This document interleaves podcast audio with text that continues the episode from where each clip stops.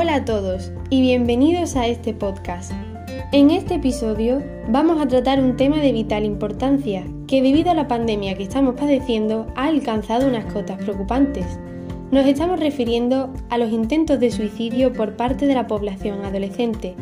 Trataremos de enfocar este asunto desde la óptica del profesional de enfermería, que tiene que actuar tras uno de estos episodios y para que, a través de la comunicación con los padres del paciente, pueda identificar los indicios que han desembocado en dicha situación.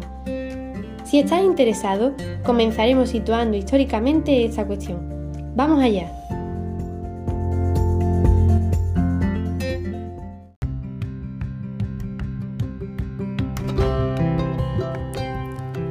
Bien chicos, pues vamos a empezar con la introducción. El suicidio en los adolescentes es una conducta patológica que se define como la preocupación o acción orientada a causar la propia muerte de manera voluntaria. A nivel mundial, el aumento de este fenómeno ha sido paulatino en la población adolescente y también se considera como un problema de salud pública. La OMS lo refiere como la segunda causa de mortalidad en la adolescencia de los 12 a los 19 años de edad.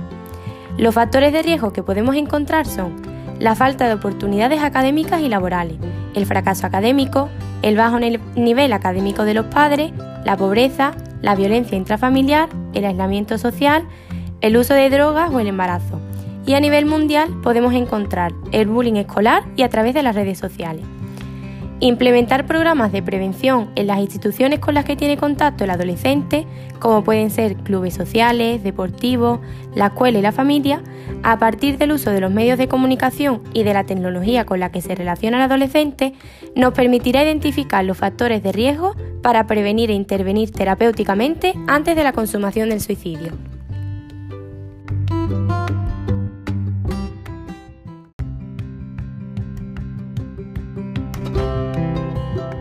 En cuanto a la definición y algunos de sus aspectos históricos, el suicidio en la adolescencia es un fenómeno relativamente nuevo y este se hace relacionar con el de los adultos, pero hay algunos aspectos que lo diferencian. Si hacemos un breve recorrido histórico, en la antigüedad se consideraba un producto de estado de ánimo melancólico, incluso lo llamaban bilis negra, porque se refería a un estado de tristeza profunda, permanente y sosegada, bien producida por causas físicas o por causas morales.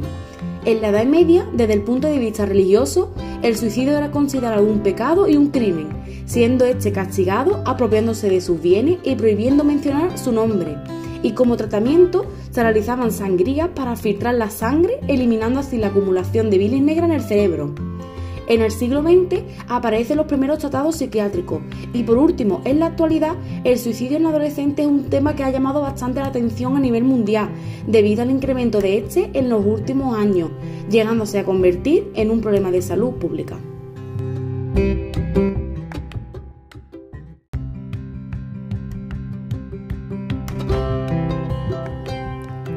Y ahora os estaréis preguntando, ¿Cuál es la epidemiología del suicidio en los adolescentes? Pues bien, decir que los factores que predisponen a una conducta suicida en estos adolescentes son la presencia de trastornos mentales, como pueden ser un trastorno depresivo o un trastorno por uso de sustancias o el trastorno en el control de los impulsos. Y es de saber que en las mujeres, en la mayoría de ellas, es el trastorno de ansiedad. Es cierto que la enfermedad mental suele generar vergüenza a la familia, a la sociedad y al mismo paciente. Sin embargo, cuando se trata de un padecimiento mental en niños y adolescentes, el tema también genera miedo a la estigmatización, es decir, a ser señalado, por lo que la sintomatología en el paciente puede ser ocultada, negada o incluso se busca atención de personas que no son especializadas. Este problema lo podemos ver agravado en las zonas que son rurales, porque hay escasez de servicios de salud mental, hay falta de información y además cuentan con unos bajos niveles tanto escolar como económico. Una vez que el paciente decide buscar la atención especializada, el primer contacto es con los médicos generales, los que conocemos todos por el médico de familia, vaya, pasando luego por psicólogo, por psiquiatra y en último lugar van a los curanderos tradicionales. En el caso de que el adolescente llegue al suicidio, el personal de salud mental que se ha encargado de su caso es el que debe prestar servicios a la familia ofreciéndoles estrategias de afrontamiento.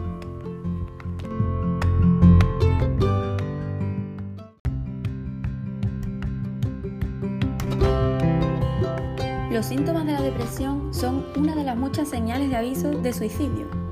Pueden observarse varios comportamientos, que esto nos ayuda a identificar a los adolescentes que pueden encontrarse bajo el riesgo de intento de suicidio. Algunas de las señales que nos pueden llamar la atención podría ser, por ejemplo, las manifestaciones de ideas de daño, de muerte y de no despertar. También, por ejemplo, podría ser los cambios importantes en los hábitos alimenticios del sueño, pérdida significativa del interés en las actividades habituales, uso y abuso de alcohol y droga, descuido del cuidado personal, preocupación acerca de la muerte, dificultad para concentrarse, incluso deseos de morir.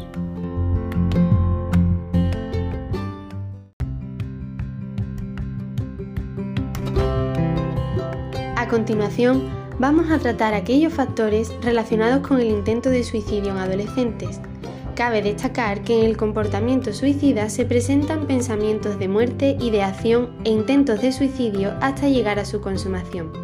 Entre los factores relacionados encontramos en primer lugar los aspectos neurobiológicos, que podrían estar relacionados con la impulsividad y la conducta suicida en pacientes que tienen diagnosticado un trastorno bipolar. También se relaciona con el mal funcionamiento de la serotonina, comúnmente conocida como la hormona de la felicidad. En segundo lugar, encontramos la desesperanza. Se refiere al pesimismo en cuanto al futuro. Seguidamente, la presencia de trastornos psiquiátricos, que se caracteriza por la depresión, síntoma más frecuente.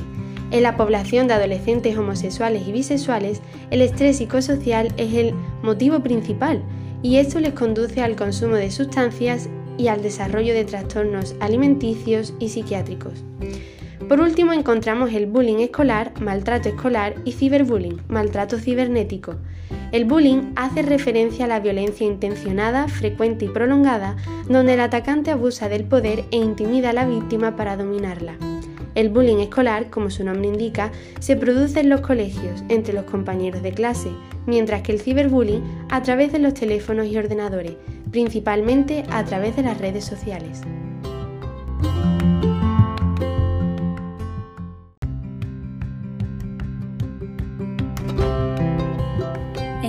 Duelo de los padres, poca atención se presta a este proceso, quienes para recordar al adolescente guardan sus objetos y mantienen su habitación sin modificar. Estos son los que llamamos objetos de vinculación. El duelo de los padres se caracteriza por sentimientos de culpa, evitan el contacto social y se sienten estigmatizados por la vergüenza que les causa este acto. Se muestran vulnerables y enojados. Pueden que enmascaren el duelo, negándolo en un complot de silencio y refugiándose en el uso de alcohol y otras sustancias. También podrán desarrollar trastornos de ansiedad y depresión mayor.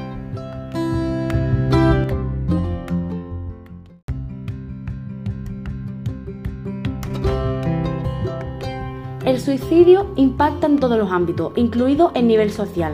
Como prevención a este fenómeno, existen programas de salud mental, de escuela para padres y de atención multidisciplinar especializada. Para conseguir una detención precoz, es importante proporcionar información sobre las conductas suicidas tanto en las familias como en las escuelas, además del uso de las tecnologías. A continuación, os vamos a mostrar algunos de los comentarios frecuentes de aviso de intento de suicidio y suelen ser verbalizaciones como quiero matarme o voy a suicidarme, si me pasa algo quiero que sepan que. Después, algunas de las medidas que se pueden adoptar para prevenir el suicidio de adolescentes son medidas que los padres pueden tomar como guardar las armas de fuego y los medicamentos fuera del alcance de los niños y adolescentes, proporcionar ayuda a su hijo, apoyar a su hijo con una escucha activa, mantenerse informado y otras medidas que los adolescentes amigos pueden tomar, como por ejemplo animar a su amigo a buscar ayuda profesional y hablar con un adulto de confianza.